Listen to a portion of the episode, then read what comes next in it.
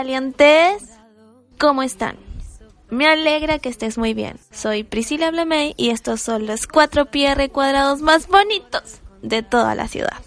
Hoy hablaré sobre el miedo. Hazlo y si te da miedo, hazlo con miedo. Todo lo que siempre has querido está al otro lado del miedo. Sí que he sentido miedo, miedo a no tener un trabajo estable, ni dinero para pagar mis compromisos económicos o no poder pagar el arriendo a fin de mes. Miedo a perder a un ser querido, miedo a perder la salud o la forma física. El miedo más grande, o uno de los más grandes, fue no podrás volver a bailar.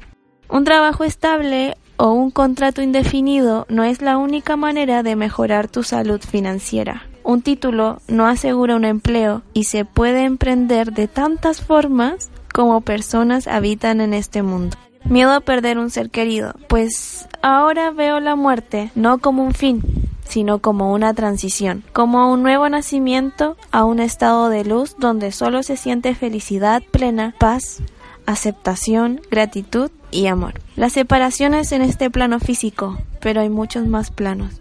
Miedo a no estar en forma o a perder la salud, pues podemos controlar cuánto nos movemos o cómo nos nutrimos, pero un mal diagnóstico puede llegar igual y depende de mí, depende de nosotros cómo enfrentar esa adversidad, si en modo víctima o modo responsable. Miedo a no bailar nunca más. Bueno, estudié un año aproximadamente intérprete en danza en Santiago y en una clase de ballet sentí un dolor así horrible en la cadera izquierda haciendo un plie en segunda posición. Y la PRI, como es porfiada y persistente, siguió bailando y tolerando el dolor como por una semana más. Hasta que ya era mucho y fui de urgencia a la clínica y luego con un doctor experto en caderas y bueno, la única solución era cirugía en ambas caderas. Eh, fui por más opiniones a un doctor que, que particularmente atendía a bailarines porque no me quería operar. Y me dijo que como no me había hecho asesorar antes de tomar la decisión de estudiar danza, que, que desde ya comenzara a replantearme otra carrera y que si es que volvía a bailar, si es que me iba a frustrar mucho porque ni siquiera iba a poder avanzar. En fin como en ese momento estaba muy vulnerable y pues yo no sabía eso de que en realidad somos espejos y proyecciones de los demás y de ahí lo bonito que para crecer es necesario sociabilizar y ver tus lados oscuros y de sombras reflejado en otros. Bueno, en fin, que me costó y todavía me cuesta un poco, pero sigo bailando sin miedo y hasta hago crossfit, ballet, insanity, ando mucho en bici y muchas más locuras. Ok, en este capítulo voy a contar un cuento que escuché en un podcast de Borja Vilaseca y se llama El elefante encadenado de Jorge Bucay. Cuando yo era pequeño me encantaban los circos y lo que más me gustaba de los circos eran los animales. Me llamaba especialmente la atención el elefante que, como más tarde supe, era también el animal preferido de otros niños. Durante la función, la enorme bestia hacía gala de un peso, un tamaño y una fuerza descomunales, pero después de su actuación, y hasta poco antes de volver al escenario, el elefante siempre permanecía atado a una pequeña estaca clavada en el suelo con una cadena que aprisionaba una de sus patas. Sin embargo, la estaca era solo un minúsculo pedazo de madera apenas enterrado unos centímetros en el suelo. Y, aunque la cadena era gruesa y poderosa, me parecía obvio que un animal capaz de arrancar un árbol de cuajo con su fuerza podría liberarse con facilidad de la estaca y huir. El misterio sigue pareciéndome evidente. ¿Qué lo sujeta entonces? ¿Por qué no huye? Cuando tenía cinco o seis años, yo todavía confiaba en la sabiduría de los mayores. Pregunté entonces a un maestro un padre o un tío por el misterio del elefante. Alguno de ellos me explicó que el elefante no se escapaba porque estaba maestrado. Hice entonces la pregunta obvia. Y si está maestrado, ¿por qué lo encadenan? No recuerdo haber recibido ninguna respuesta coherente. Con el tiempo, olvidé el misterio del elefante y la estaca, y solo lo recordaba cuando me encontraba con otros que también se habían hecho esa pregunta alguna vez. Hace algunos años descubrí que, por suerte para mí, alguien había sido lo suficientemente sabio como para encontrar la respuesta. El elefante del circo no escapa porque ha estado atado a una estaca parecida desde que era muy, muy pequeño. Cerré los ojos e imaginé al indefenso elefante recién nacido sujeto a la estaca. Estoy seguro de que en aquel momento el elefante empujó, tiró y sudó tratando de soltarse y a pesar de sus esfuerzos no lo consiguió porque aquella estaca era demasiado dura para él. Imaginé que se dormía agotado y, que al día siguiente lo volvía a intentar y al otro día y al otro hasta que un día un día terrible para su historia, el animal aceptó su impotencia y se resignó a su destino. Ese elefante enorme y poderoso que vemos en el circo no escapa porque, pobre, cree que no puede. Tiene grabado el recuerdo de la impotencia que sintió poco después de nacer. Y lo peor es que jamás se ha vuelto a cuestionar seriamente ese recuerdo.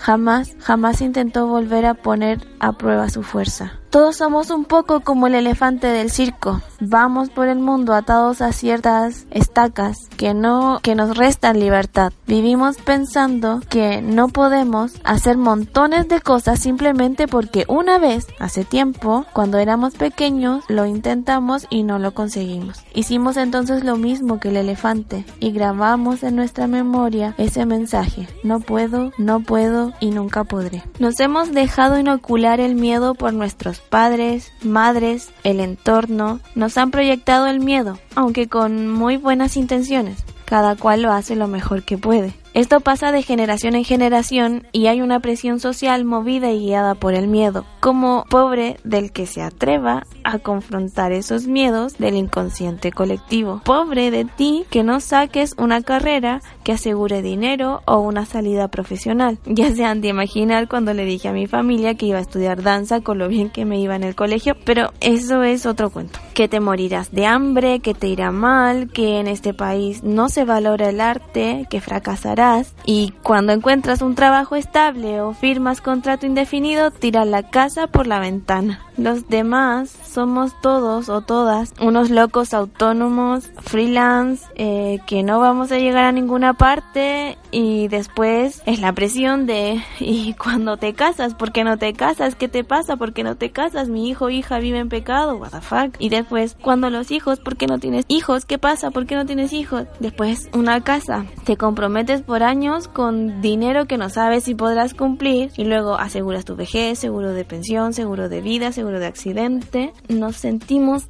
tan inseguros que tratamos de encerrar los misterios y la incertidumbre de la vida en jaulas, jaulas de oro. Buscamos la seguridad absoluta, las pelotas, eso no existe, es ilusorio, es una batalla perdida. La seguridad externa es una ilusión psicológica. Es como cuando me dicen, Pri, haces tanto ejercicio y tus caderas, ¿qué pasará cuando seas viejita? Ya, pero me puedo morir mañana en un descuido en la bici, en la, en la combi. Y, ahora no me duelen las caderas al bailar. Todo lo contrario, hasta he mejorado mi técnica. Porque las personas, pasa este fenómeno que las personas proyectan sus miedos e incapacidades. Hay que destruir esas creencias. Menos mal, ya muchos valientes se han dado cuenta de lo absurdo e ilusorio que es garantizar, asegurar, preservar la vida, porque de la noche a la mañana te pueden despedir de tu trabajo, o te deja tu esposo, o te deja tu esposa, o pierdes esa casa que tanto te ha costado. El banco se queda con ella, nada nos pertenece, solo son delirios de una seguridad externa fantasma. Ya, Pri. Y entonces, pues entonces, ¿qué es lo importante? ¿Qué es lo que realmente importa? Es nuestra seguridad, es la seguridad interior. Vivir sin temor, sin preocupaciones, sin miedo. Cuando la persona confía en sí misma, y esto no se enseña ni en los colegios ni en las universidades, que debería ser parte de un nuevo modelo educacional, a confiar en nosotros mismos, pero pregunta, ¿a qué Estado le interesa o le conviene que los ciudadanos confíen en sí mismos? Libres de sus miedos, jamás modo víctima, siempre modo responsable de sí, autónomos, autosuficiente, que no sean ignorantes y que sepan tomar sus propias decisiones, cero dependencia de lo establecido, de lo impuesto, de los grandes intermediarios, ciudadanos que puedan valerse por sí mismos, pues la respuesta es obvia, no les interesa ni al Estado ni a la sociedad, pero esa presión colectiva, inconsciente, ignorante, pues ya no importa.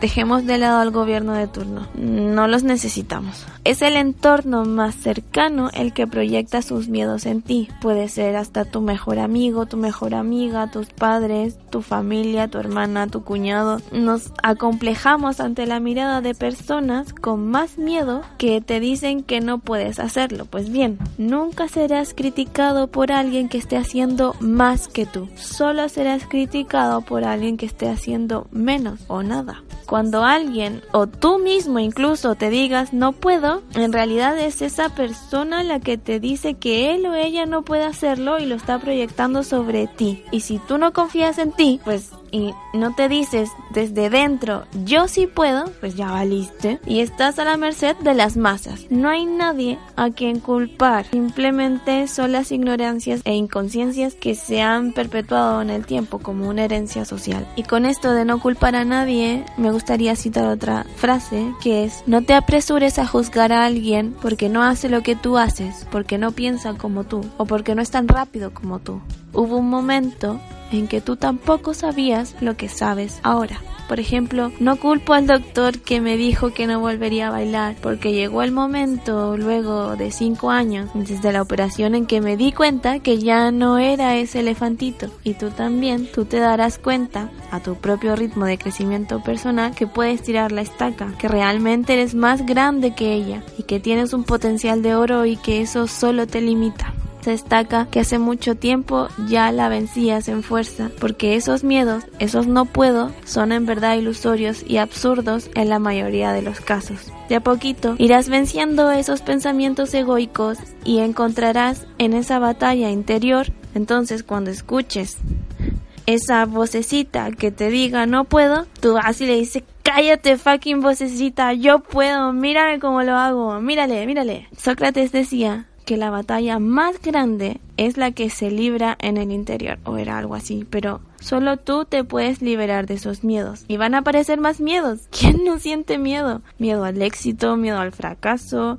eh, hay muchas cosas que hacemos por miedo y lo peor, hay muchas cosas que dejamos de hacer, de vivir por miedo. Nos paralizamos, nos anulamos, inmovilizamos por miedo y no nos permitimos hacer algo nuevo, alternativo, fuera de lo establecido o romper esquemas. El miedo nace del ego. Miedo a lo que piensen los demás. Miedo al rechazo, al abandono, a que no te quieran. Miedo a grabar un podcast, a hablar en público. Miedo a la soledad. Miedo a la muerte. Miedo a envejecer. Miedo a lo que pueda pasar o a lo que no y así sigue una larga lista. Todos ilusorios que están ahí paralizándonos, limitándonos. Yo me he sentido vulnerable, desvalida, insegura, inferior, invisible a los ojos de mis seres queridos. He tenido miedo a no tener una identidad especial única e irrepetible. Por eso me encerraba en mí y me apegaba a emociones, sentimientos y fantasías sobre lo que podría ser estupideces. Si al final hay que verse y llamarse tal cual, no forzar ser un ser único y especial para ser quien realmente eres. Y sí, que me pegué mucho tiempo en eso. Cuando se me cayó la teja, cuando me di cuenta, pues fue muy doloroso. Y nadie, nada, y nadie puede ayudarte. Es una batalla interior propia personal, como lo mencioné anteriormente. Sí que podemos acompañar, inspirar, motivar, podemos leer, escuchar podcasts, puedes dar agua, pero no puedes dar sed. La batalla la peleas tú.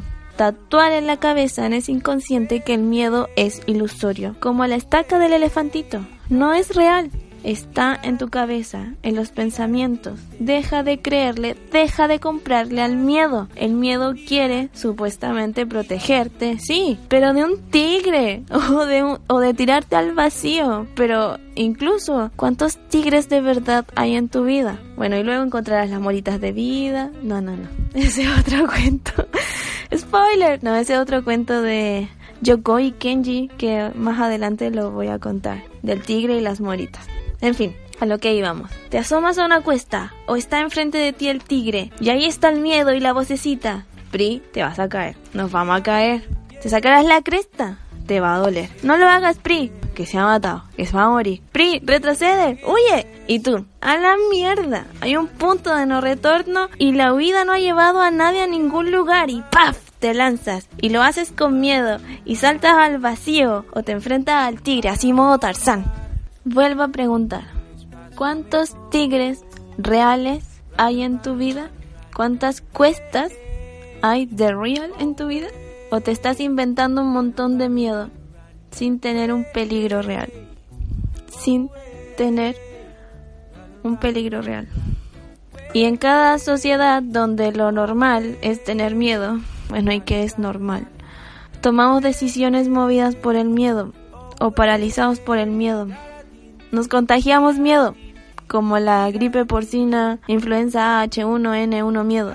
Y como somos unos analfabetos emocionales y no sentimos esa valentía, ese coraje con la que nacemos genéticamente programados, que es con natural al hombre, nuestra verdadera naturaleza, pero eso se entrena en la adversidad ahí donde las papas queman. El mejor gimnasio, donde crecen esos músculos de virtudes como la valentía, el coraje y demás, es la adversidad.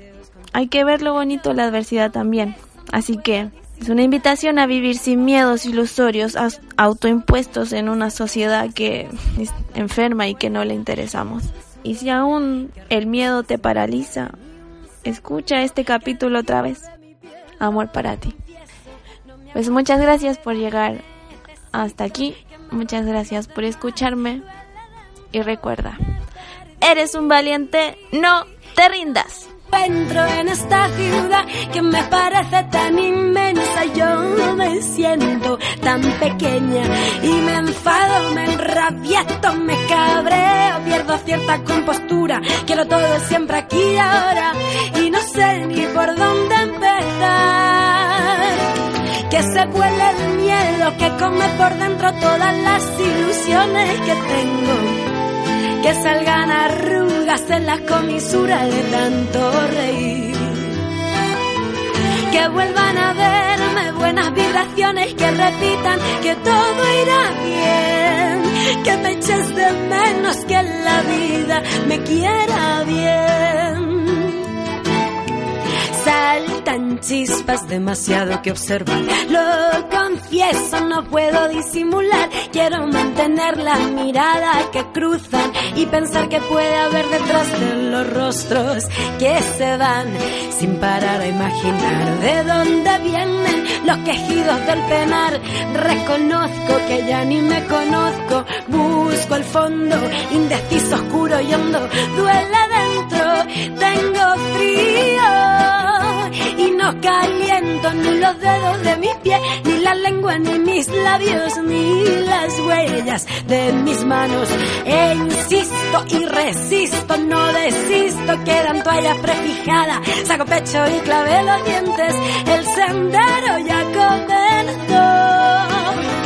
Que se vuele el miedo que come por dentro todas las ilusiones que tengo que salgan arrugas en la comisura de tanto reír. Que vuelvan a verme buenas vibraciones que repitan que todo irá bien. Que me eches de menos que la vida me quiera bien. La la la la la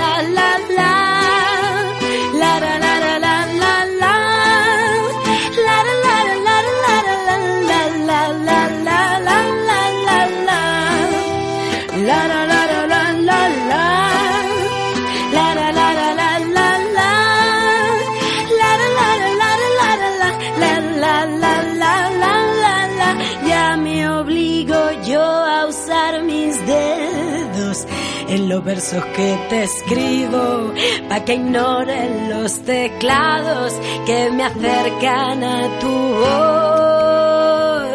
Que se vuela el miedo que come por dentro todas las ilusiones que tengo. Que salgan arrugas en la comisura de tanto reír. Que vuelvan a verme buenas vibraciones que repitan que todo irá bien, eches de menos que la vida nos quiera bien. Saltan chispas, saltan chispas, saltan chispas, saltan chispas.